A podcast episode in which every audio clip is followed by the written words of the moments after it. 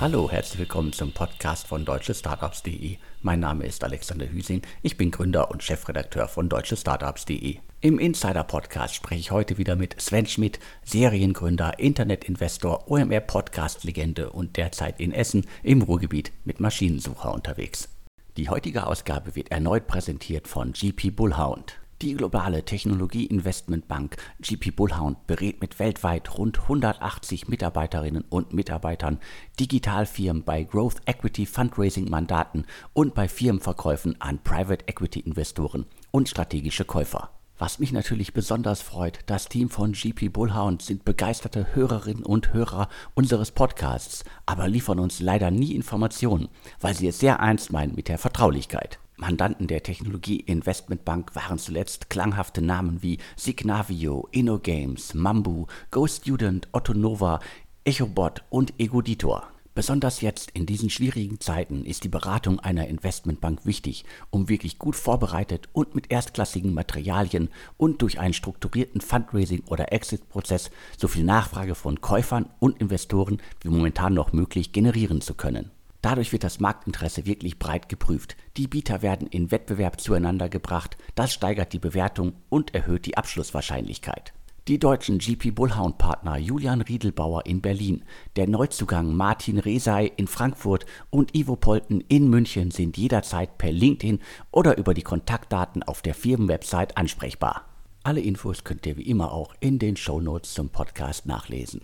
Ja, auch von mir großen Dank an GP Bullhound ich habe es ja schon mal gesagt, ich kenne den Julian Riedelbauer schon sehr lange, sozusagen den deutschen Partner von GP Bullhound. Ähm, ich habe mit ihm auch schon mal erfolgreich zusammengearbeitet, kann den also aus erster Hand empfehlen. Und ich glaube, gerade in solchen Zeiten, wo Alex es ja schon eine gewisse Varianz gibt, ist es immer gut, einen Berater an der Seite zu haben, der halt dann genau weiß, wie man es gerade am besten spielt. Äh, definitiv. Also das gilt ja auf vielen Ebenen. Äh, äh, Menschen, die Erfahrung haben, die vielleicht schon mal eine Krise mitgemacht haben, können wahrscheinlich jetzt besonders gut helfen. Wir haben heute, ich glaube, ich gucke mal auf die Liste hier, erstmal richtig, richtig gute Nachrichten. Und ähm, das, das freut mich, ähm, dass wir nicht nur äh, schlechte Nachrichten hier heute im Podcast haben, aber wir fangen an mit einer Personal-News. Und Warum fangen wir mit einer Personalnews an? Weil es, also ich finde, es ist ein spektakulärer Wechsel, denn wir hatten schon berichtet über den Abgang von dem HV Capital Partner. Alex, du weißt, über wen ich rede. Ich weiß, über wen du redest. Du meinst äh, Jasper Masemann, der immerhin auch schon sieben Jahre Partner, jetzt äh, als letztes Partner bei HV Capital war da ja wirklich irgendwie extrem viel auch erreicht hat, äh, unter anderem ja mit in Berlin das äh, Büro aufgebaut und halt auch äh, ja seine Software und äh, sonst wie Expertise da äh, in, in den VC eingebracht hat. Und das hat uns ja schon vor einigen Monaten überrascht, dass er geht. Und äh, ich erinnere mich noch an die Formulierungen. Er wollte sich 2023 wollte er ein neues Kapitel in Sachen Venture Capital starten. Das liegt natürlich nah, wenn man äh, jahrelang bei einem VC war. Aber das war angedeutet mit, er wollte ein kleineres Setup quasi suchen und sich da weiter äh, äh ja aus, äh, ausarbeiten, da weiter sozusagen äh, äh, arbeiten und äh, das, das kleinere Setup, das hat, hat er jetzt gefunden. Ja, das sagst du schon so ein bisschen schmunzelnd. Also damals haben viele Leute diesen LinkedIn-Post auch in der Industrie, also andere GPs, so, sage ich mal, gewertet, dass der Jasper Masemann einen sogenannten Single GP vormachen würde, also wo nur er potenziell der Partner ist, den er selbst raised. Da kann man, heißt ja auch teilweise Microfonds, 30, 40, 50 Millionen und damit Frühphaseninvestment macht. Das war damals die These im Markt. Und jetzt hatte ich am Wochenende ja äh, schon die Gerüchte gehört, dass das eventuell nicht zutreffen könnte. Und jetzt haben wir es aus mehreren Quellen bestätigt. Jasper Masemann wechselt zu Sherry. Und wenn man so auf die Webseite von Sherry guckt, Sherry, ja, erfolgreich, ja, mega Marke aufgebaut, aber klein sind die nicht mehr, Alex. Also als klein würde ich Sherry auch nicht bezeichnen. Also sowohl quasi was äh, Fondsvolumen anbelangt, also äh, letzte 300, beziehungsweise das war, wurde ja noch mal erweitert, also äh, jenseits der 300 Millionen. Äh, und äh, Team hat mittlerweile auch eine besondere Stärke. In den letzten Monaten haben sie ja vor allen Dingen ja auch auf äh, Diversity sehr viel Wert gelegt. Äh, das Team deutlich mit ja, VC Frauen erweitert, was ja auch dringend notwendig ist. Aber klar, irgendwie Cherry war, war für mich im Kopf und für viele da draußen ja vor allen Dingen halt ein VC, der halt vor allen Dingen mit Consumer-Marken in Verbindung steht. Ja, also man hat natürlich irgendwie ähm, Sherry natürlich verbunden mit Flaschenpost, mit Flink, mit Infarm, mit Zeller X um mal ähm, die großen oder die PR-großen Portfoliofirmen zu nennen. Und äh, jetzt das Hiring von, also um den Anglizismus zu nehmen, natürlich sozusagen das Abwerben oder das Anstellen von Jasper Masemann zeigt halt, dass man zukünftig auch mehr im Bereich, sage ich mal, Software und natürlich dann auch AI machen will. Und äh, da hat man im Endeffekt jetzt die Kompetenz, über Jasper Masemann in Anführungsstrichen zugekauft. Also daher, das ist ein Personalwechsel, ähm, der die deutsche VC-Branche sozusagen, ähm, ja, das ist, kommt nicht so oft vor, dass ein Partner äh, dann zwischen zwei großen Fonds wechselt. Klar, HV Capital vielleicht noch ein kleines Stück größer als Sherry, aber wie gerade ja von dir skizziert, auch Sherry schon ein großer der deutschen Frühphasen VCs. Also daher ein, ein spektakulärer Wechsel, ja, vielleicht so ein bisschen ähm, ja, wie ein Spieler, der zwischen zwei großen Bundesliga-Vereinen wechselt. Ja, also das dazu. Und jetzt kommen wir zu den ersten guten Nachrichten. Alex, du hast sie exklusiv, ein richtig schöner Exit. Ein richtig schöner Exit auf jeden Fall. Und äh, es geht um ein Unternehmen, das auch schon im nächsten Jahr zehn Jahre im Markt aktiv ist. Also 2013 gegründet, sind schon einige Jahre damit auch unterwegs haben unter anderem Acton Capital, äh, Coparion, äh, UVC Partners, äh, Atlantic Labs als Investoren, haben in den vergangenen Jahren in Anführungsstrichen aber auch nur rund 19, 18 Millionen Euro eingesammelt. Die letzte Runde ist auch schon eine Weile her. Das waren, glaube ich, 12 Millionen Euro.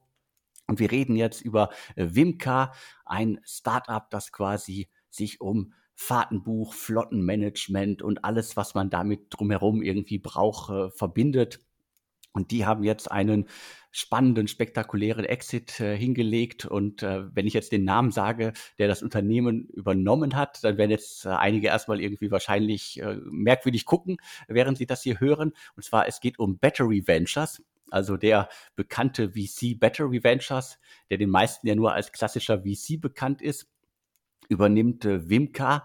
Und äh, wer genau aufgepasst hat in den vergangenen Jahren, dann ist das nicht der erste Deal dieser Art, den man ja so als klassischer PE-Deal bezeichnen kann, weil da ist Battery Ventures nämlich auch unterwegs, was ich auch meistens nicht auf dem Schirm habe, beziehungsweise, obwohl ich es weiß, meistens wieder nochmal vergessen habe. Aber es gab in den letzten Jahren in Deutschland schon zwei weitere Deals, die in eine ähnliche Richtung gingen.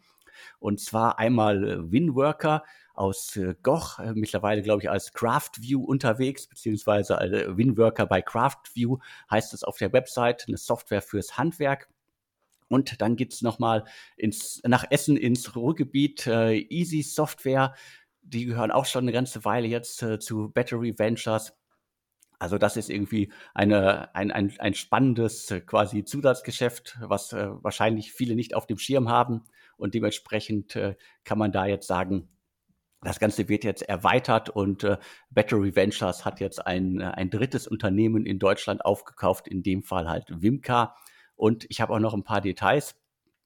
Das ist, glaube ich, ganz spannend. Also nach meinen Informationen, und äh, da gab es in den letzten Tagen diverse Quellen, die mich da versorgt haben, hat äh, Wimka zuletzt so um die 24 Millionen Euro Umsatz eingefahren und der Verkaufspreis ein komplett äh, All-Cash-Deal liegt so bei 135 Millionen. Ja, ist auf jeden Fall ähm, eine super Sache ähm, für die Beteiligten. Ich glaube, wenn man da ins Cap-Table guckt, sieht man, dass Acton, ähm, Atlantic Labs, UVC und auch Coparion hatten irgendwie so 60, 70 Prozent inklusive der Angel. Das heißt, über die Zeitdauer ähm, war da, ist es da schon zu einer Verbesserung gekommen. Ja, ein schönes Business, ne? Einfach äh, Software letztendlich für die Verwaltung von Firmenwagen, auch auf Seiten des Steuerberaters. Also daher äh, in Anführungsstrichen, ähm, die meisten Firmen müssen das dann ja auch intern machen, aber müssen ja auch dann beim Steuerberater angebunden sein. Ähm, immer so ein bisschen die Frage, wie viele Firmenwagen braucht es, damit sich dann die Software lohnt. Aber insgesamt, äh, glaube ich, eine sehr schöne Lösung. Und ähm, ja, jetzt ein schöner Kaufpreis. Und wenn man nach Hören sagen, letzte Bewertung, Alex, du hast es ja gesagt, 40, 45 Millionen Euro. Also auch auf die letzte Post-Money ein, ein klarer 3x also daher ein sehr schöner Exit und, glaube ich, ein Team, was einfach ein sehr, sehr solides Business aufgebaut hat.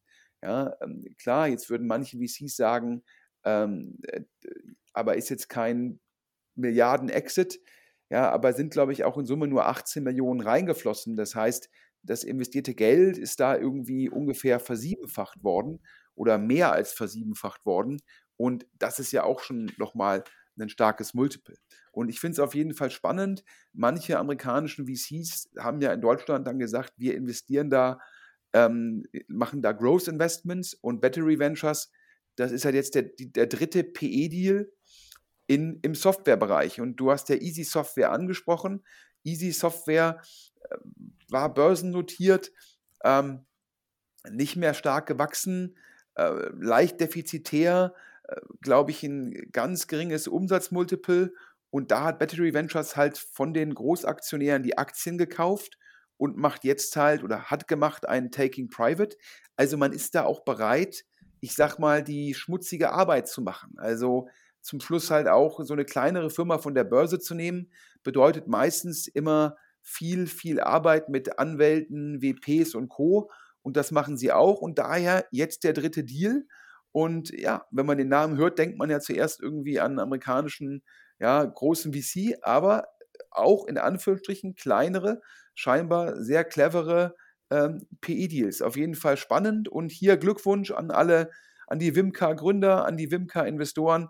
Ein schöner Exit einem Zeitpunkt, ja, wo es ja äh, durchaus nicht immer so einfach ist. Alex, wir haben schon länger nicht mehr über die Trasio oder Trasio-Klone ähm, gesprochen. Ähm, war ein bisschen stiller um die geworden, ging ja auch durch die Presse. Ähm, ja, E-Commerce dieses Jahr äh, teilweise ja sogar rückläufig gegenüber dem starken Corona-Vorjahr. Ähm, dazu ähm, ja teilweise auch die FK-Kosten gestiegen. Hat sich auch bewiesen, dass die Übernahme von ganz kleinen Händlern dann die Integration danach nicht so einfach ist. Das heißt, wir hatten jetzt lange Zeit nicht so gute Nachrichten aus dem Segment. Nee, auf gar keinen Fall. Also ist halt auch ähm, PR-technisch äh, sehr, sehr stiefmütterlich behandelt worden, das Thema. Also die, die Unternehmen haben äh, zumindest jetzt in die klassische hm, Start-up, Medien und Wirtschaftspresse relativ wenig gemacht. Aber was sollen sie auch erzählen? Äh, wenn man halt irgendwie, äh, das ist ja leider immer noch so der Fall, dass man in, in allermeisten Fällen nur gerne über gute Dinge äh, redet und äh, ansonsten irgendwie still ist. Das trifft auf das gesamte Segment im Grunde zu. Das heißt, da war es ruhig, aber immerhin mit ähm, Seller X und auch der Razer Group äh, haben wir ja da zwei Unicorns, die in den letzten Jahren entstanden sind. Und äh, das heißt, äh, da sollte auf jeden Fall mal wieder was passieren. Und jetzt kommt das Spannende. Wir haben aus guten Quellen gehört, das Al Catterton. Das ist ähm, ein sehr großer, äh, fast global agierender äh, Private Equity Player, der äh, im Consumer-Bereich arbeitet. Ich glaube, der hat auch ähm, diese Birkenstock-Sandalen. Ich glaube, das war auch eine Transaktion von dem. Der ist also auch bereit, äh, bei Firmen, wo er viel Potenzial sieht, auch hohe Multiples zu zahlen. Und El Catterton, Alex, hat ja schon in Seller X investiert. Genau, also die sind da schon an Bord. Ich glaube, August äh, 2021 sind die eingestiegen. Damals gab es eine 100 Millionen Euro Runde und da tauchte der Name dann zum ersten Mal bei uns auf im äh, Bezug auf diese ganze Thrasio-Thematik.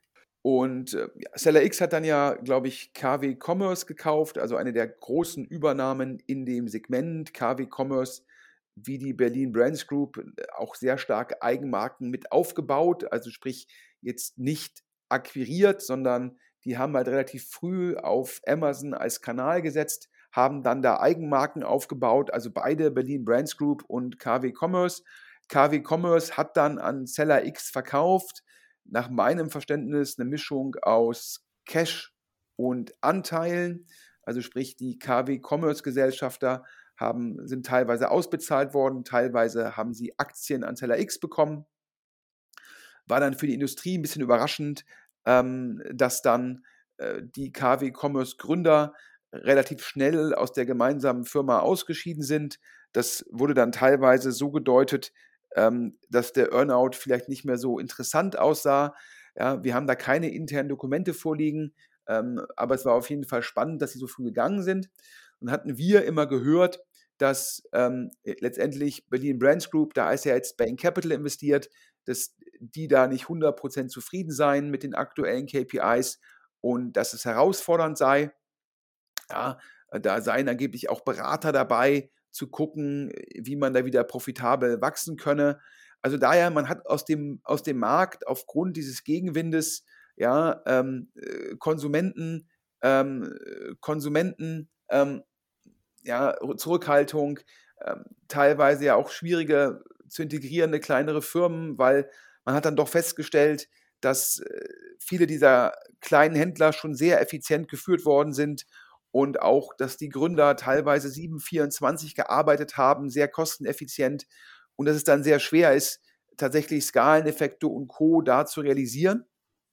Und das war immer so die Geschichte. Dann hörte man auch teilweise, dass die Fremdkapitalgeber sozusagen bei manchen dieser Firmen, es gibt da ja äh, Heroes, äh, es gibt irgendwie die Strizy-Gruppe, es gibt also, es gibt ja eine ganze Handvoll, vielleicht sogar noch viel mehr in Europa, dass da auch teilweise Fremdkapitalgeber das Zepter übernommen hätten, über, weil halt die Zahlen nicht gepasst hätten. Naja, es gab also auf jeden Fall viele Herausforderungen im Segment in den letzten Monaten und jetzt kommen positive Nachrichten, auch wenn es überraschend ist. Al Ketterton, die schon in Seller X investiert sind, investieren jetzt angeblich auch in Razer. Ja, ist natürlich für Razer ein super Zeichen. Vor allem nach Hörensagen, Razer war ja Unicorn und jetzt hört man, dass LA Catterton fast die gleiche Bewertung zahlt wie vorher, also nur ein kleiner, ja, nur ein bisschen runter und das mit Eigenkapital in dem Markt ein super Zeichen. Ja, also daher, äh, aber natürlich muss man sagen, überraschend für mich, dass die zeitgleich in Zeller X und in Razer investiert sein können, Alex. Finde ich auch extrem überraschend. Also äh, so, so viel Freiheit als äh, Investmentteam wünscht man sich wahrscheinlich, aber es werden wahrscheinlich jetzt auch immer wieder auch äh, Stimmen aufkommen, die darüber spekulieren werden. Ja, die sind ja an beiden beteiligt, dann kann man das ja vielleicht fusionieren. Das gibt's ja bei vielen anderen Themen auch äh, immer mal wieder, wo es quasi äh, ähnliche Segmente gibt, wo ein Investor mit äh, ähnlichen Konzepten unterwegs ist, wo es jetzt nicht hier ist es ja quasi, da sind ja deckungsgleich, also die, die Modelle gefühlt 100 Prozent. Da gibt es ja im Food-Bereich, gab es da in der Vergangenheit ja auch immer genug Themen, wo sowas immer wieder spekuliert worden ist. Und äh, letztendlich kann man aber auch sagen, so, jetzt haben sie das eine investiert, vielleicht äh, läuft es da nicht so gut und jetzt wollen sie noch auf den Gewinner setzen, kann man auch immer spekulieren. Das heißt, da ist immer viel Platz für Spekulationen bei solchen Sachen. Also daher auf jeden Fall ähm, schon, schon überraschend ähm, und äh, ich habe keine Ahnung, ob das die Kollegen von Seller X schon wissen oder jetzt über unseren Podcast erfahren. Ähm, auch da gab es wahrscheinlich schon spannende Kommunikation im Hintergrund, falls es Ihnen schon kommuniziert worden ist. Alle guten Dinge sind drei. Die dritten guten Nachrichten, ja, eine Pre-Seed-Runde, ja, die es in der Höhe, glaube ich, lange nicht mehr gab, also schon seit mehreren Monaten nicht mehr. Wir reden hier von 5 Millionen Euro von einem führenden amerikanischen VC auf 25 Millionen Euro Pre. Alex, da hast du auch gedacht, das kann was, oder? Das kann auf jeden Fall was. Äh, das ist ja sozusagen das, was wir lange Zeit als Normalzustand hatten. Das ist jetzt schon wieder schön, dass wir sowas jetzt auch wieder sehen. Äh, zeigt dann aber auch, dass äh, gute Themen und äh, vor allen Dingen auch äh, gute Teams und Namen halt doch immer noch ziehen. Korrekt. Wir reden über die Firma Restate ja, hat mir jetzt natürlich auf den ersten Blick nichts gesagt, aber wer dahinter steht, nämlich der Data Artisans Gründer. Das ist die Firma, die an Alibaba verkauft worden ist das kann man wirklich sagen, Deep Tech aus Deutschland, ähm, also Weltklasse Software Engineering. Und äh, Alex, da gab es ja schon vor kurzem einen Mitarbeiter von Data Artisans, die sich, glaube ich, mit, ich sage mal so ein bisschen überspitzt, die haben sich mit 468 und Cusp Capital selbstständig gemacht. Genauso kann man sagen. Also das ist noch gar nicht so lange her. Das Unternehmen äh, Immerock, äh, Berliner Deep Tech äh, Startup, das halt von, glaube ich, äh, mindestens drei ehemaligen äh, Data Artisans äh, Mitarbeitern gegründet worden ist, die sich halt so ein bisschen um Real-Time Data Streaming Analytics äh, kümmern. Und äh, das ist sozusagen ein Thema, äh, das, das lebt ja schon alleine davon, dass man mal bei dem Unternehmen gearbeitet hat, das gut war, aber auch davon, dass äh, Data Artisans äh, Gründer Stefan Even halt auch mit CASP und 468 in das Unternehmen investiert hat. Und der macht jetzt das Neue, ne? Also der macht ja jetzt Restate. Genau, äh, da schließt sich jetzt der Kreis. Also äh, Stefan ist dann sozusagen als Investor bei ehemaligen Mitarbeitern an Bord und hat jetzt selber noch Restate gegründet. Da habe ich jetzt auch noch nicht so viel drüber gehört. Ich weiß auf jeden Fall, dass es um Datenmanagement, Software und Cloud-Dienste und so weiter geht. Also da äh, liegt man ja wahrscheinlich nicht, nicht so verkehrt, wenn man sich da ein bisschen was zusammenreimen kann, dass es halt Hardcore Deep Tech ist und äh, auf jeden Fall um Datenmanagement geht. Also ich sage super Nachrichten, dass da wieder so eine hohe Pre-Seed-Runde möglich ist. Ähm, und der Investor, um das jetzt die Hörer nicht zu lange sozusagen warten zu lassen, ist Redpoint, einer der Top-Investoren in dem Segment aus den USA. Ich sage mal so, da werden sich natürlich manche Deutsche, wie es hieß, so ein bisschen ärgern, dass sie da nicht im Lied waren auf der Runde. Also sicherlich so ein Cass Capital, die mit sozusagen ihrem Vorgänger, also ich glaube äh, Tengelmann Ventures, waren ja in Data Artisans investiert, ja, und haben ja auch da bei Immerock mitgemacht. Die hätten wahrscheinlich auch gerne mitgemacht, aber nicht nur die. Nach Hörensagen äh, gab es da unglaublich viel Nachfrage und der Gründer hatte die Qual der Wahl, mit welchem VC er es machen wolle und scheinbar Redpoint in dem Segment unglaubliche Kompetenz, sehr hohe Glaubwürdigkeit und daher die Entscheidung für Redpoint. Daher ähm, Top-Sache hier für ein deutsches Startup. Ein bisschen schade, dass da kein deutscher VC im Lead ist, aber äh, wir bleiben da auf jeden Fall dran und äh, ich glaube, da hat man wahrscheinlich in einem halben Jahr, ja, in dem Fall dann auch schon die Seed-Runde zu berichten. Ja, das waren jetzt äh, Wimka Exit, Razer-Runde, Restate-Runde, gute Nachrichten. Ja, ich glaube, ähm, vor, einer, boah, vor einer Woche, heute ist Dienstag, der, ähm, der 20. Ich glaube, ich habe das jetzt richtig gesagt, der 20.12. Ähm, und vor boah, 10, 11 Tagen, an dem Freitag nach unserem letzten Podcast, da wurde in Amsterdam Gorillas, ja, also Quick Commerce, ich glaube, ich muss es gar nicht mehr erklären hier im Podcast, an Getir, sozusagen das türkische Vorbild, verkauft. Ähm, darüber hatten wir auf LinkedIn berichtet und der Alex auch auf deutsche Startups.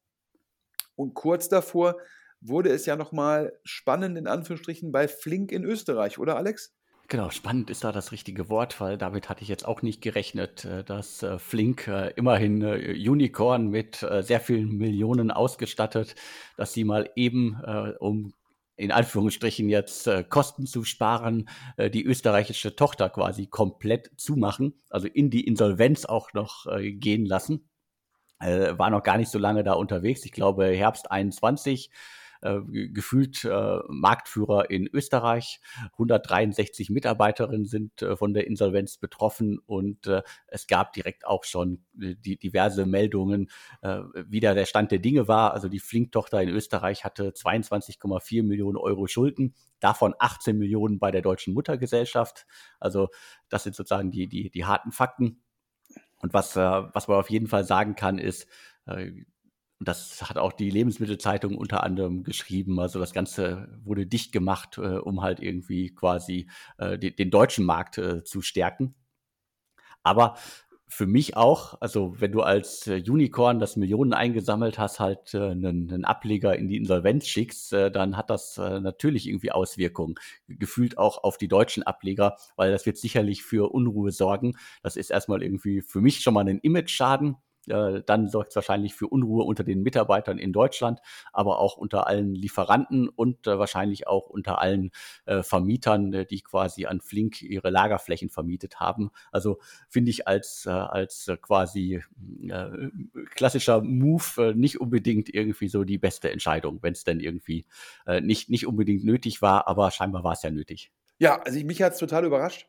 Ähm, vor allem zum Schluss, glaube ich, ich habe da nochmal geguckt, äh, Wien ähm, ist in, ähm, äh, ist, glaube ich, in der Dachregion, ähm, glaube ich, nach, äh, eigentlich nach Berlin fast die zweitgrößte Stadt. Ich glaube, wenn man von Großräumen ausgeht, dann glaube ich Hamburg und, ähm, und auch ähm, München natürlich nochmal ein bisschen größer, vielleicht auch nochmal äh, andere Städte in Deutschland, die dann halt einen Großraum haben, aber als reine Stadt denkt man ja eigentlich, Wien müsste eine super, super Örtlichkeit sein für einen Dienst wie, wie Flink, also wie für einen Quick-Commerce-Anbieter. Und dann halt aus diesem Markt rauszugehen, das hat mich, ähm, das kann ich nicht anders sagen, schon, schon sehr überrascht. Ähm, nach dem Verständnis, ja, hat man sich damit entledigt, halt diesen viereinhalb Millionen Schulden bei externen Partnern und natürlich auch, ja, hat man halt, ist man halt in Anführungsstrichen, ja, konnte man die Mitarbeiterinnen so, ja, in Anführungsstrichen, ja, musste man da keine Kosten tragen für den Abbau und man ist halt die Mietverträge in Österreich losgeworden. Aber es sendet halt das Signal in den Markt, dass auch in einer Großstadt wie Wien das Geschäft nicht profitabel betrieben werden kann, obwohl man dort vermeintlich Marktführer ist. Und das wirft natürlich die Frage auf, wenn das in Wien nicht geht, warum sollte das in Deutschland in Städten außerhalb von Berlin, Hamburg und München funktionieren? Ja, weil Wien ist eine sehr reiche Stadt mit vielen Einwohnern, teilweise auch im, im Innenstadtkern einer sehr hohen Dichte. Und wenn es da nicht funktioniert, warum soll es dann in Köln funktionieren? Und äh, daher die Logik äh, erschließt sich mit ja nur schwierig. Und das Signal, was da in den Markt gesendet wird, ja, das hast du ja gerade gesagt, das sorgt ja nur für Unsicherheit und wirft halt auch die Frage auf, was ist die aktuelle Burnrate von Flink? Wie viel Geld hat Flink noch auf dem Konto von der letzten Monsterrunde? Und was heißt das dann übersetzt? Wie lange ist der Runway von Flink? Also anders ausgedrückt, ja, wenn da jetzt noch auf dem Konto sind, ich glaube, es war ja über 700 Millionen aufgenommen, wenn da jetzt noch keine Ahnung, 200 Millionen von übrig sein sollten, konjunktiv, ich weiß es nicht. Und wenn der Burn jetzt irgendwie vielleicht nur noch in Anführungsstrichen 20 Millionen ist, dann hätte natürlich Flink jetzt einen sogenannten, einen sogenannten Runway von 10 Monaten. Auf jeden Fall, sage ich mal, eine Entscheidung, dass man da auch keinen Merger-Partner gefunden hat, um zu sagen, ich gebe euch das Österreich-Geschäft und dann gibt es in Österreich eventuell nur noch einen Anbieter und der hat dann den Markt konsolidiert. Schon überraschend. Äh, für mich sehr schwer von außen zu beurteilen. Aber du hast schon recht, letztendlich wird es kein Vertrauen auslösen. Ich glaube jetzt auch, nach Hörensagen, wenn darüber ja berichtet, will Mubadala, der ähm, ein Investmentfonds sozusagen der ähm, ja, aus, aus Abu Dhabi, der da auch der, der dem Scheichtum nahesteht, ähm, will wohl 500 Millionen in Getir-Gorillas investieren.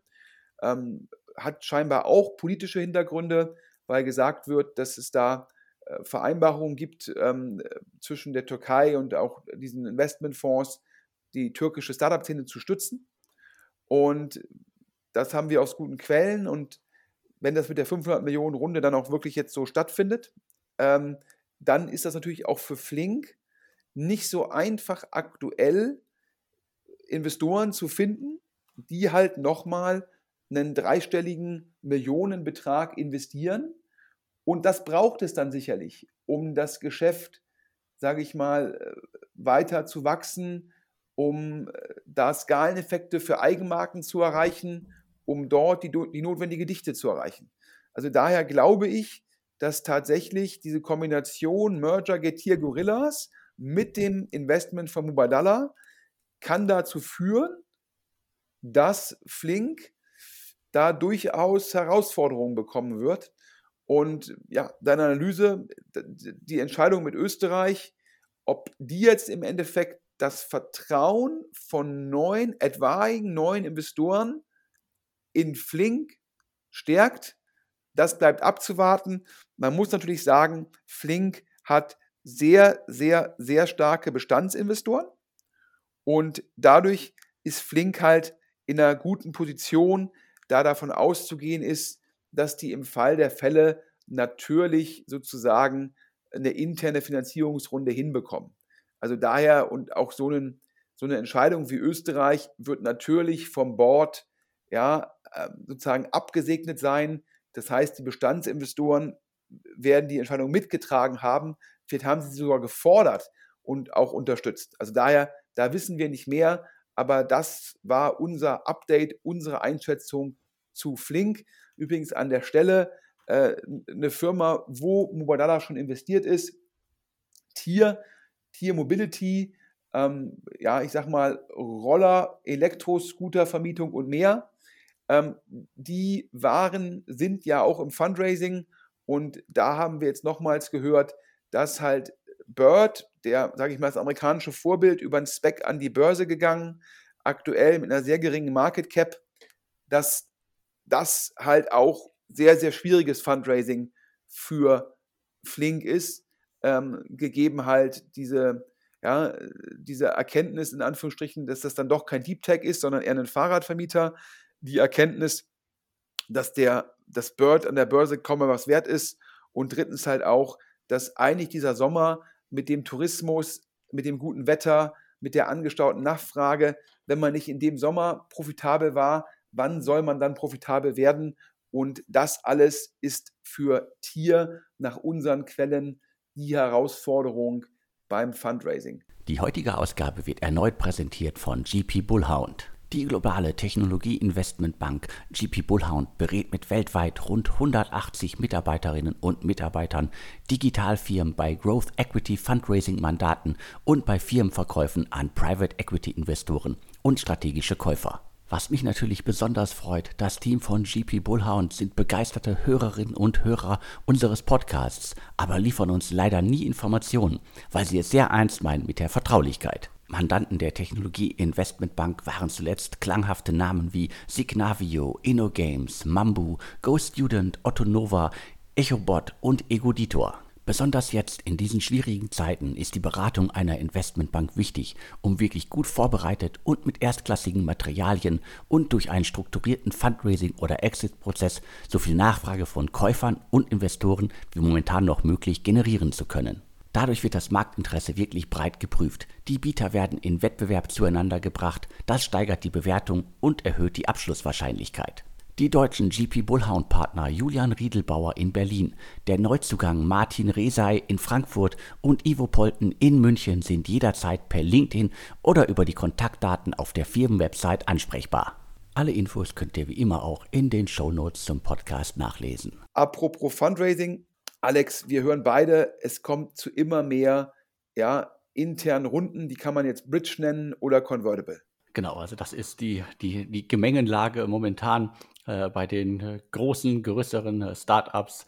Äh, sehen wir derzeit vor allen Dingen ja, Investoren, Altinvestoren, die wieder investieren, das häufig über Wandeldarlehen und äh, sozusagen da so ein bisschen äh, die äh, bisschen Puffer verschaffen, weil man vielleicht in der aktuellen Situation gar nicht erst rausgehen möchte mit äh, den äh, der der, der Investmentrunde oder halt es auch gar nicht schafft im Moment äh, mit den aktuellen Zahlen, den aktuellen Aussichten überhaupt Geld einzusammeln. Ja, das ist auch mein Verständnis. Ähm, mein Verständnis ist auch, dass es ist halt viele Startups sind auch in einer schwierigen Situation. Ähm, keine Ahnung, du hast irgendwie zum Höhepunkt vor anderthalb Jahren, eineinhalb Vierteljahren hast du eine Runde gemacht, keine Ahnung, 20 auf 80 für 100 Millionen Post. Und jetzt aufgrund der makroökonomischen Herausforderungen sind die KPIs halt nicht ganz so optimal. Trotzdem, du hast ein gutes Modell, du hast ein gutes Team, aber ähm, gegeben, dass die Planzahlen nicht ganz erreicht werden und dass an den Börsen die Multiples runtergegangen sind, sagen halt neue VCs, ja, ich hätte Interesse bei dir zu investieren, aber meines Erachtens ist die Bewertung eher 40 bis 50 Millionen anstatt 100 plus. So. Nun war aber die letzte Post-Money 100 Millionen. Wenn jetzt jemand Neues auf 40 oder 50 Millionen investiert, das hört sich auf den ersten Blick immer noch gut an, kann aber problematisch sein. Wieso? Bestandsinvestoren müssen ihr Investment runterschreiben. Also sprich, wenn äh, die das halt, dir gehören 10% dran, du hast deinen LPs reported, ja, das Investment ist aktuell 10 Millionen wert, also 10% mal 100. Und dann kommt jemand und sagt, ich investiere jetzt 10 Millionen auf 40, dann ist dein Investment halt nur noch 4 Millionen wert, nämlich Pre-Money mal die 10%. Das ist dann oftmals sozusagen nicht so schön wie dein Reporting. Dann sagt der Gründer, ja, aber wenn jetzt 10 Millionen auf 40 fließen, dann werde ich ja auf einmal mit 20 Prozent verwässert. Das heißt, der Gründer sagt halt auch, boah, meines Erachtens ist das alles nur eine Phase, wenn die Nachfrage wieder kommt und so weiter und so fort. Und dann kommt noch die Thematik, die dann alle betrifft. Was machen wir eigentlich mit dem ESOP? Ja, müssen wir dann das ESOP, was es in diesen Firmen meistens gibt, halt neu bepreisen? Wie gehen wir damit um? Wenn wir es neu bepreisen, wer trägt die Kosten dafür? Ja, also wer wird verwässert? Ja, und final noch ganz spannend, ähm, das gab es dann teilweise zum Höhepunkt, sage ich mal, äh, der goldenen Zeit nicht mehr, aber früher gab es es immer noch, dass wenn ein Investor hat jetzt irgendwie 20 auf 80 investiert und danach gibt es halt so eine sogenannte Downround, also jetzt sagen wir mal 40 Pre, 10 auf 40, dann hat der, ist der Investor äh, teilweise dafür kompensiert worden. Das heißt, er hat Anteile ex post bekommen, ja, um sich gegen die Downround zu schützen. Und das ist dann meistens eine weitere Verwässerung der Gründer und der anderen Investoren.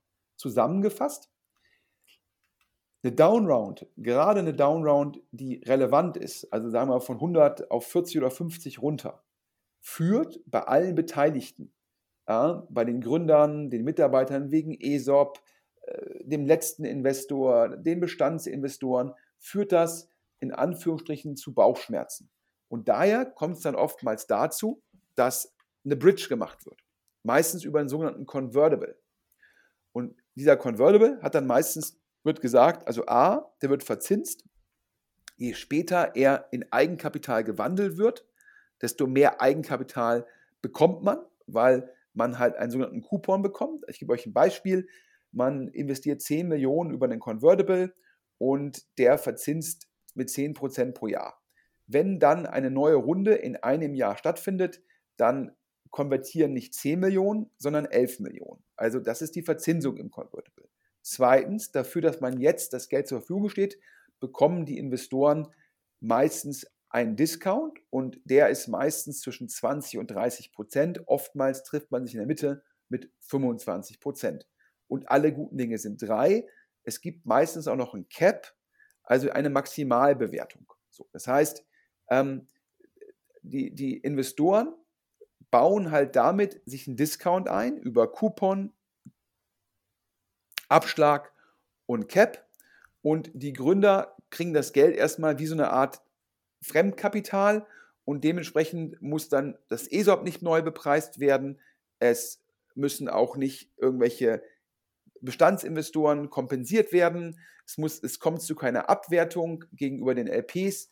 Und dann ist immer die Frage, kann ich dann irgendwann eine neue Runde wirklich hinbekommen? Und wenn ja, zu welcher Bewertung? Und das führt auch manchmal, manche VCs sagen, das ist eine Bridge to Nowhere. Also sprich, ja, wir machen jetzt eine Bridge, aber wir lügen uns alle an, denn da kommt nicht in ein, zwei Jahren die Runde zur Monsterbewertung, die uns alle gut aussehen lässt. Und in einem solchen Fall ist dann die Bridge einfach nur, Alex, ein kurzfristiges Pflaster.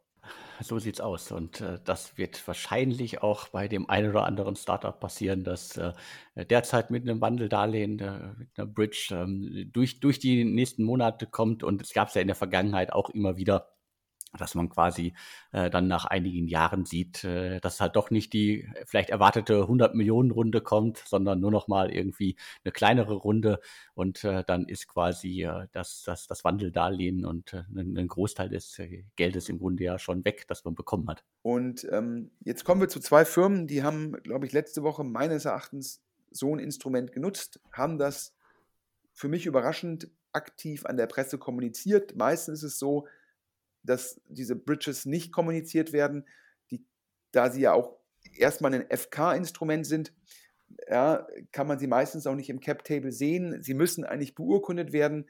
Teilweise werden sie nicht beurkundet, weil die Bestandsinvestoren sagen, wir können auch eine spätere Beurkundung durch die Macht des Faktischen durchsetzen. Ähm, äh, und deshalb ist es meistens so, es wird halt intern gelöst und nicht kommuniziert. Und Alex, bei Sender und Schoko war es jetzt anders. Da war es jetzt definitiv anders. Also das sind sozusagen zwei Meldungen, die im Grunde äh, damit anfangen, dass äh, die Altinvestoren erneut investieren. Das äh, ist ja immer ein Zeichen, das haben wir auch schon öfter mal gesagt hier im, im Podcast. Das kann immer ein schlechtes Zeichen sein, aber in, sagen wir, in schwierigen Zeiten kann es ja auch manchmal ein, ein gutes Zeichen sein. Aber sozusagen hier äh, wundert mich bei beiden sozusagen die, die, die Darstellung. Und äh, das würde ich auch so deuten, dass das gezielt äh, äh, platziert worden ist, äh, um sozusagen das, das Thema vielleicht noch bei anderen wieder zu, äh, auf die Agenda zu bringen. Äh, weil es ja doch häufig, den Herdentrieb gibt es ja immer wieder und dann wird, wird immer wieder auf einen Artikel verwiesen und Investoren schauen sich das dann auch an und vielleicht hofft man dadurch halt, dann, dass die nächste Runde halt doch schneller kommt, als man gedacht hat. Und hier entsprechend, also Sender hat von den Altinvestoren 60 Millionen Euro bekommen und äh, die Formulierung dabei war, die Bewertung könnte auf zwei Milliarden Euro steigen und das wäre dann sozusagen eine Verdopplung. Also könnte war, war die Formulierung, weil das Ganze auch irgendwie parallel als ähm, ja als First Closing quasi einer noch zu kommenden äh, Finanzierungsrunde wahrscheinlich irgendwie äh, ja äh, untergebracht worden ist. Und Schoko wiederum hat äh, 33 ähm, Millionen Euro bekommen. Und äh, das ist sozusagen dann auch äh, ja, wir haben das ja immer wieder, das sind äh, jetzt 33 Millionen sind äh, in Anführungsstrichen relativ wenig, äh, wenn man halt vorher in der letzten Runde 102 Millionen bekommen hat. Dementsprechend äh, ist das äh, eine, eine andere Zahl. Bei, bei Sender war es jetzt nicht so äh, schlimm. Ich glaube, da war die, die letzte Runde waren 80 äh, Millionen Dollar. Dementsprechend liegen wir da nur in Anführungsstrichen jetzt leicht drunter. Aber bei beiden Investments äh, bei beiden Meldungen, Sender und Schoko, bleibt äh, für mich immer jeweils ein großes Fragezeichen stehen. So, äh, ist das jetzt so, ist das jetzt wirklich so gut, wie das dargestellt wird, äh, oder ist das eigentlich eher äh, problematisch? Ja, also beide Meldungen waren ja im Handelsblatt und beide Meldungen lasen sich lanciert. Die Sendermitteilung ist dann noch von Gründerzähne aufgegriffen worden und da stand dann relativ positiv drin, Sender würde die Bewertung in schwierigen Zeiten verdoppeln. Ja, da muss man ganz klar sagen, I call Bullshit. Also, Sender. Sender war im Fundraising oder ist im Fundraising und nutzt sicherlich auch die Lancierung beim Handelsblatt dazu, nochmal etwaige Interessenten zu finden. Sender hier für die Hörer letztendlich ähm, ja, Marktplatz, Plattform, für die Abwicklung ja, von ähm, Lkw oder straßenbasierter Logistik. Da gibt es viele Konkurrenten.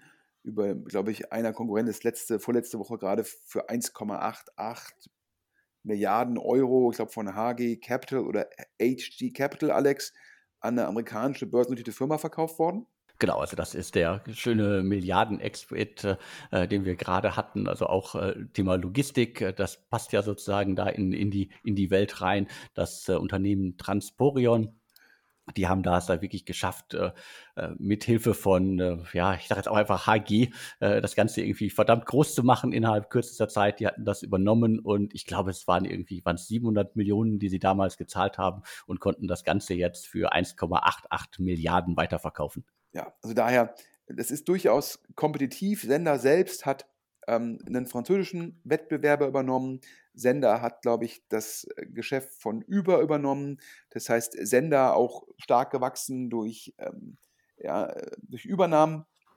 Nach meinem Verständnis sehr lange den Service ähm, sich darauf fokussiert, GMV auf die Plattform zu bekommen, gar nicht so stark monetarisiert. Das war ja auch bis ähm, Ende letzten Jahres sozusagen eigentlich immer der Weg, äh, immer mit der Annahme, Kapital ist kostenlos und zukünftige Cashflows kann man mit fast 0% abdiskontieren. Daher geht es nur darum, GMV-Volumen, GMV-Volumen, GMV-Volumen und später monetarisiere ich dann. Ja, und jetzt äh, kommt es da so ein bisschen, ich sag mal, zu einer ähm, Marktkorrektur, ähm, ja, ähm, wenn man so will. Ne? Also man muss ja jetzt stärker monetarisieren. Und deshalb ist das Fundraising, glaube ich, für beide. Auch ein Schoko hat sehr lange nicht monetarisiert, dazu kommen wir gleich. Und was hat Sender jetzt eigentlich verkündet? Sender hat verkündet, einen internen Convertible mit sieben oder mehr Prozent Verzinsung, mit 25 Prozent Abschlag, wenn gewandelt wird auf die neue Bewertung und einem Cap nach meinem Verständnis von 2 Milliarden. Und dieser Cap wird jetzt genommen, so verstehe ich das, um halt die Verdopplung der Bewertung zu kommunizieren. Das ist natürlich PR-seitig sehr clever von Sender gespielt, aber letztendlich ist halt die Wahrheit, aktuell bisher kein neuer Investor, weil die alle abwarten wollen, ob Sender in der Lage ist, das GMV-Volumen, ja, im, ähm, im Handblattartikel stand was drin, glaube ich, von 600 Millionen Umsatz. Ich nehme mal an, dass das GMV ist. Ja, wenn 600 Millionen Innenumsatz wären, Alex, dann bräuchte man keine 60 Millionen Finanzierungsrunde. Und äh, ja, da haben jetzt die Insider gesagt, ja, wir geben weiter Geld. Das ist natürlich auch ein starkes Zeichen. Ja, die wollen, dass äh, Sender hat starke Investoren, die glauben an das Modell, die, die finanzieren Sender weiter. Häkchen, Häkchen, Häkchen.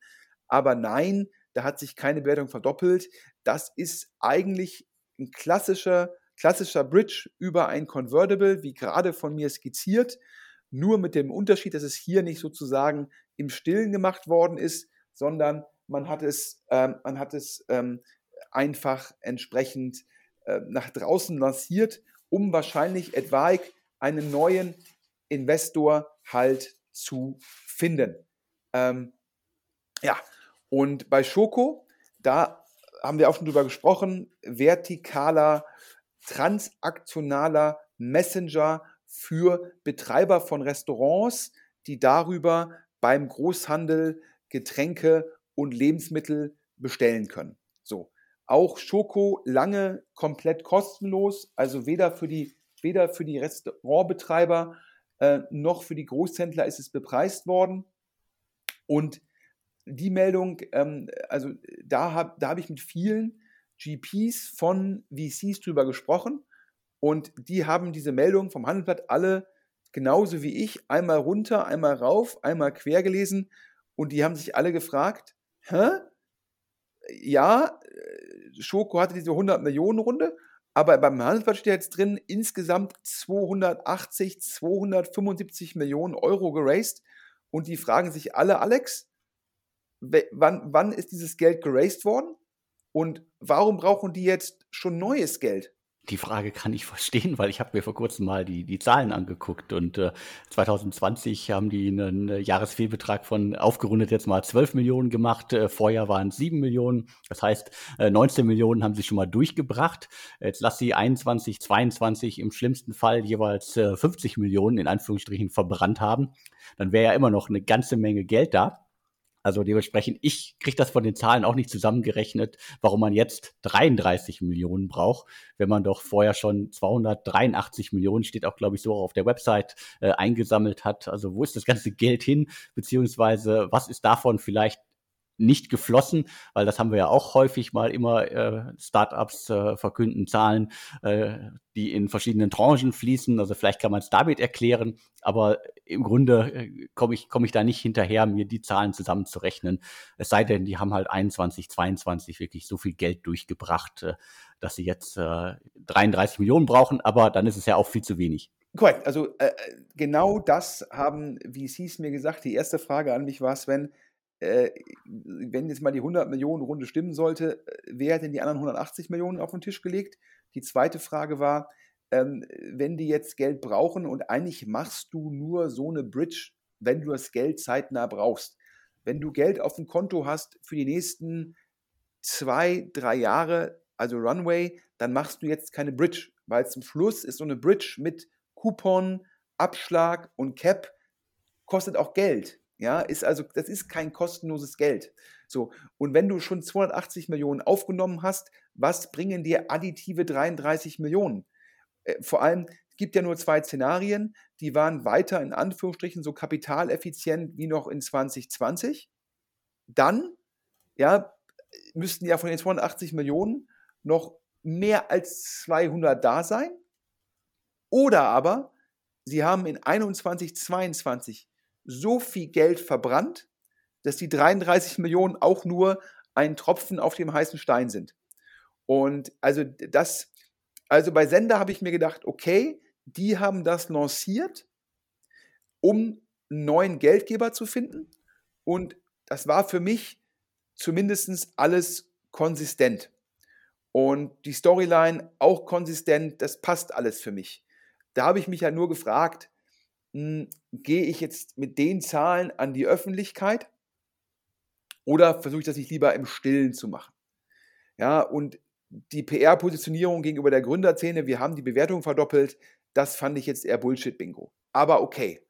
Aber bei Schoko, es macht für mich halt einfach vorne und hinten ist das für mich einfach nicht erklärbar. Vor allem auch, dann haben Sie im Artikel auch gesagt, Sie würden jetzt 3% nehmen von den Anbietern, also für Restaurantbetreiber weiter kostenlos, für die Anbieter 3%.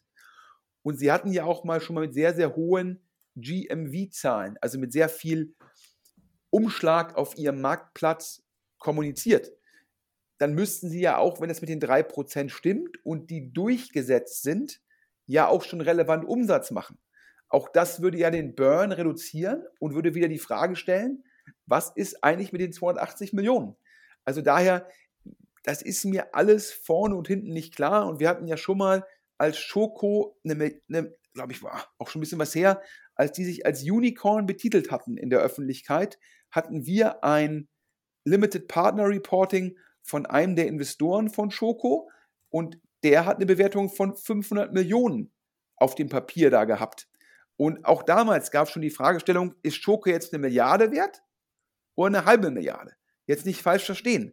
Eine halbe Milliarde ist immer noch eine grandiose Leistung vom Gründer. Aber man hat manchmal das Gefühl, dass Schoko, was Zahlen angeht, sehr aggressiv kommuniziert, Alex. Das scheint mir auch so zu sein. Also äh, da ist, ähm, sind große Zahlen im Raum und äh, die kleinen Zahlen jetzt, die passen auf jeden Fall erstmal für mich nicht zusammen. Ich bin gespannt, äh, was da im kommenden Jahr noch kommt. Wenn jemand mehr weiß, ja, hat Schoko die 280 Millionen wirklich Cash aufs Konto bekommen? Falls ja, wo sind sie hin? Oder warum brauchen sie jetzt nochmal 33 Millionen? Bitte mailt uns an podcast at deutsche-startups.de. Wir freuen uns immer über Hinweise. Auf der Webseite gibt es auch einen anonymen Briefkasten. Das heißt, niemand muss erst eine Wegwerf-E-Mail-Adresse anlegen. Man kann es anonym halt hochladen, einwerfen. Und wir freuen uns immer über Hinweise und gerade auch im Fall von Schoko, wo wir trotz Recherche, trotz Gespräch mit unserem Netzwerk die Meldung nicht komplett erklären können. Ja, ich fasse nochmal kurz den Podcast zusammen. Ja, ein spektakulärer Wechsel. Ähm, Jasper Masemann wechselt von Holzbring, von HV Capital in, in Anführungsstrichen jetzt äh, in die kleine Einheit Cherry. Also nein, natürlich nicht klein, ähm, sondern er wechselt von einem großen VC zu einem anderen großen VC.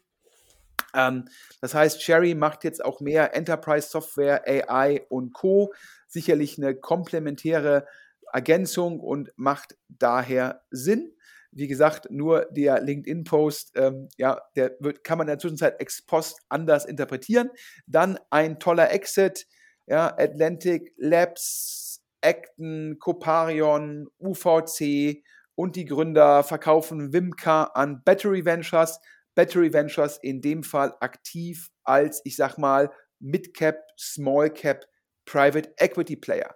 Dann Al Catterton, der große globale Private Equity Player mit Fokus aufs Konsumentengeschäft in Deutschland bekannt geworden durch die Birkenstock-Übernahme, der investiert in Razer und zwar ins Eigenkapital und wohl auch nur ein kleiner Abschlag zur letzten Runde. Das heißt, bei Razer muss es gut laufen. wir können das eigentlich kaum glauben, weil Al Catterton auch in Seller X investiert ist. Also daher, ähm, ja, ähm, überraschende, überraschende Runde. Ähm, aber wahrscheinlich Razer in der Gruppe der deutschen Tragio oder europäischen Tragio-Klone sehr weit vorne. Dann Top-Nachrichten, das neue, ja, sozusagen, ähm, das neue Startup vom Data Artisans Gründer, da investiert Redpoint 5 Millionen Pre-Seed auf einer Bewertung von 25 Millionen Pre, also 30 Millionen Post, Top-Runde. Dann haben wir analysiert die Situation von Flink, äh, insbesondere wenn Mubadala 500 Millionen in Getir-Gorillas investiert und final eine Analyse zu dem aktuellen Trend, der Bridges im Rahmen oder äh, mit, mit, mit Convertibles und äh, Sender und Schoko, die das auch genutzt haben, wo wir die News im Handelsblatt nicht 100% nachvollziehen konnten. Alex, das waren die News und zum guter Letzt nochmal ein Dank an GP Bullhound, ja, Julian Riedelbauer, einer der deutschen Corporate Finance Berater im Tech-Bereich. Ja, und wir hatten es eingangs gesagt, ich glaube natürlich eine Zeit mit hoher Varianz, aber man sieht auch Exits wie Wimka, man sieht große Runden wie Razer und wer da einen erfahrenen Berater an seiner Seite braucht, da können wir GP Bullhound empfehlen, oder? Definitiv. Also, wenn ihr Hilfe braucht äh, beim Erstellen von erstklassigen Materialien, dann wendet euch bitte an GP Bullhound bzw. Julian Riedelbauer oder in die anderen Partner, die ja in diversen Städten in Deutschland sitzen und auf eure Anfrage warten. Ja, da muss ich mich entschuldigen. Also GP Bullhound ist eine sehr große Firma, auch in Deutschland. Die sind ja auch global unterwegs, sehr, sehr viele Partner und äh, gibt, glaube ich, auch in Deutschland mehrere Partner. Also da hat man auch immer die Möglichkeit, dann entweder Cross-Border zu verkaufen oder Cross-Border Fundraising zu machen. Ich kenne halt nur den Julian Riedelbauer äh, einfach schon äh, sehr, sehr lange und habe mit dem zusammengearbeitet. Und äh, daher ist für mich immer so ein bisschen, verbinde ich immer GP Bullhound mit Julian Riedelbauer, aber ich glaube, das ist nicht fair. Sicherlich ein wesentlicher Bestandteil von GP Bullhound, aber es gibt da auch noch andere sehr, sehr gute Partner auf deutscher und europäischer, internationaler Ebene. Also, ähm, und jetzt, Alex, können wir nur noch den ähm, den ähm, Hörern danken für ein Jahr, wo unsere Hörerzahlen weiter gestiegen sind, den Sponsoren danken für die wiederholte Unterstützung dieses Podcasts ähm, und uns allen, was soll ich sagen, wahrscheinlich schon nochmal einen, einen 2023 mit mehr Rückenwind wünschen, oder? Mehr Rückenwind äh, wäre schön. Äh, wir werden aber sicherlich 2023 auch mit äh, schwierigen Zeiten erstmal starten. Aber vielleicht gibt es ja den kleinen Funken Hoffnung, dass es zumindest, das ist meine Hoffnung, ab dem zweiten Quartal wieder sich die Lage vielleicht auf vielen Ebenen verbessert und wir auch sehen werden, äh, dass sozusagen das, das Konjunkturklima anzieht, äh, ähm, statt Entlastungen wieder wir über Einstellungen reden und wir über spannende Finanzierungsrunden reden können. Wir brauchen nicht jede Woche ein neues Unicorn, aber sozusagen ein bisschen äh, positive Stimmung, ein bisschen äh, Geld ausgeben Seiten der Investoren, die ja ganz, ganz viel Geld äh, auf ihren, in Anführungsstrichen, Konten liegen haben. Da warten genug Gründerinnen und Gründer da draußen und vielleicht ist es ja ab März 2023 wieder soweit. Ja, ich, ich würde es mir auch wünschen. Man sieht natürlich aktuell schon noch, vielleicht das zum Abschluss nochmal als News, wer es auf LinkedIn verfolgt hat, dass gerade Startups, die an Startups verkaufen, aktuell schon eine schwierige Zeit haben. Da gab es, ähm, ja, ich glaube, alle Startups gucken, dass sie aktuell ihre Kostenstrukturen anpassen. Und das heißt leider, leider, leider auch teilweise, dass man sich von Mitarbeitern trennen muss. Und das haben jetzt getan zwei Picos-Firmen. Zum einen Lendes, die ähm, letztendlich Büromöbel stellen, vermieten an Startups. Finde ich per se ein tolles Modell, ähm, weil es ja so ein bisschen ist wie so die Autovermietung. Ich kaufe die Autos zum halben Preis äh, vermiete die und verkaufe die nach einem Jahr, nach zwei Jahren zum halben Preis weiter, habe also sozusagen keine Cost of Goods Sold gehabt. Und das ist eigentlich die gleiche Hypothese im Möbelmarkt. Durch die Skaleneffekte kann Lendes halt die Möbel mit mehr als 50% Abschlag kaufen und kann die dann vermieten und irgendwann gebraucht weiterverkaufen und hat dann halt sozusagen eigentlich auch keine Cost of Goods Sold. Trotzdem haben die jetzt eine Reduzierung ähm, äh, vorgenommen, weil es natürlich einfach so ist, dass das Wachstum in dem Segment aktuell schwierig ist, wenig Startups, die aktuell expandieren, wenig Firmen, die aktuell expandieren und neue Büromöbel brauchen. Und dementsprechend, das ist für Länder einfach viel Gegenwind. Und das gleiche auch für Workmotion. Workmotion, ja, ich glaube, so ein bisschen Deal ist das Vorbild, das israelische Deal. Ähm, halt im Endeffekt Mitarbeiter global einfach anheuern, ohne Betriebsstätten aufmachen zu müssen. Das heißt, diese Firmen Deal oder Workmotion, die haben dann global Teams, die dann die Leute anstellen und die dann entsprechend weiter berechnen an den Arbeit, äh, an den eigentlichen Arbeitgeber. Eigentlich ein klasse Modell, gerade in Zeiten von Remote, von globaler, in Anführungsstrichen Workforce, Workforce ähm, ein super Modell. Aber auch da merkt man halt, dass aktuell dort wenig Leute global angeheuert werden von Startups weil natürlich, wenn es dann zu Anpassungen kommt, baut man teilweise zuerst im Remote-Bereich ab. Und das hat dann auch Workmotion gemerkt und daher haben Lendes und Workmotion Mitarbeiter abgebaut. Und das war ja auch, muss man sagen, der Christoph Gerber, der Gründer von Talon One und vorher Lieferando, hat das in einem OMR-Podcast gesagt und vorhergesagt, also daher Ehre wem Ehre gebührt, dass er halt glaubt, Startups, die an Startups verkaufen, die werden erstmal am meisten getroffen sein, weil er dieses, dieses, sage ich mal, dieses viele Kapital jetzt nicht mehr da ist und damit auch nicht mehr dieses Wachstum und auch nicht mehr diese Entspannung zu sagen, ich kaufe nochmal ein paar Möbel, eine Softwarelizenz, Hardware und Co. Und ich hatte auch mit jemandem gesprochen im Enterprise Software Segment, der gesagt hat, aktuell ist halt auch weniger Budget, Budget noch im Markt. Normalerweise Q4, Ende Q4 geben Firmen nochmal nicht verbrauchtes Budget aus und das scheint aktuell im Markt nicht verfügbar zu sein. Also daher gucken wir mal, und ich stimme dir wahrscheinlich zu, Q1 wird nochmal richtig herausfordernd und vielleicht äh, entspannt sich dann die Lage hoffentlich ab Q2 wieder. Wir bleiben da am Ball. Ich übernehme jetzt nochmal hier den Podcast und sage, ich Maschinensucher, also die Maschinenseeker Group, wo ich ja geschäftsführender Gesellschafter bin, die hat aktuell Sonderkonjunktur denn unsere Kunden sind natürlich auch getroffen, dass sie teilweise an ihre Bestandskunden, also unsere Kunden sind Maschinenhändler, die über uns ja, Maschinen auf unseren Marktplätzen anbieten. Die brauchen uns aktuell umso mehr, da ihre Bestandskunden teilweise keine, neuen, keine weiteren Maschinen kaufen und daher verkaufen sie die Maschinen dann über unsere Plattformen, weil wir es ihnen ermöglichen, auch in anderen Ländern, also Cross-Border Kunden zu finden. Und dementsprechend haben wir jetzt ja, es kann man offen sagen, März bis August, ja, also sprich äh, der Ukraine-Krieg zuerst, dann äh, viele Leute im Urlaub. Das waren auch für uns Zeiten, wo wir months over months nur ganz wenig gewachsen sind, aber seit Mitte August wachsen wir extrem stark wieder organisch, über 30 Prozent Wachstum und suchen weiter neue Mitarbeiter, um das Wachstum auch bewältigen zu können. Also daher, wer Lust hat, in Essen in einem Top-Team zu arbeiten, in einem Büro mit Personal Trainer, Koch, Englischlehrer und Co. Ja, also Working from Office, aber ich würde schon sagen, unter top, top, top Bedingungen. Der meldet sich gerne bei mir. Ich sage ja immer Vorname.nachname at hauptdomain.de, also sven.schmidt at maschinensucher.de. Wir sind da so ein bisschen selektiv, was die Leute angeht, also Top-Abitur oder Äquivalent gutes Studium, schnell abgeschlossen, auch klasse, relevante Erfahrung, freut mich auch. Also daher, wer Bock hat, in einer stark wachsenden, profitablen Firma in einem tollen Büro zu arbeiten in Essen, meldet sich bitte bei mir und Alex. Sorry, ich gucke jetzt auf die Uhr. Wir sind jetzt bei einer guten Stunde. Der Inlandsflug ist vorbei. Ich wünsche dir und dem ganzen Team von Deutsche Startups, dem Stefan Voskötter und Co. frohe Weihnachten, erholsame Feiertage und einen guten Rutsch. Ja, vielen Dank. Das äh, wünsche ich dir auch, das wünschen wir dir auch und allen Zuhörerinnen und Zuhörern da draußen wünsche ich das ebenso und äh, in äh, alter Stärke, neuer Frische und so weiter hören wir uns dann 2023 wieder. Vielen, vielen Dank und tschüss. Und tschüss.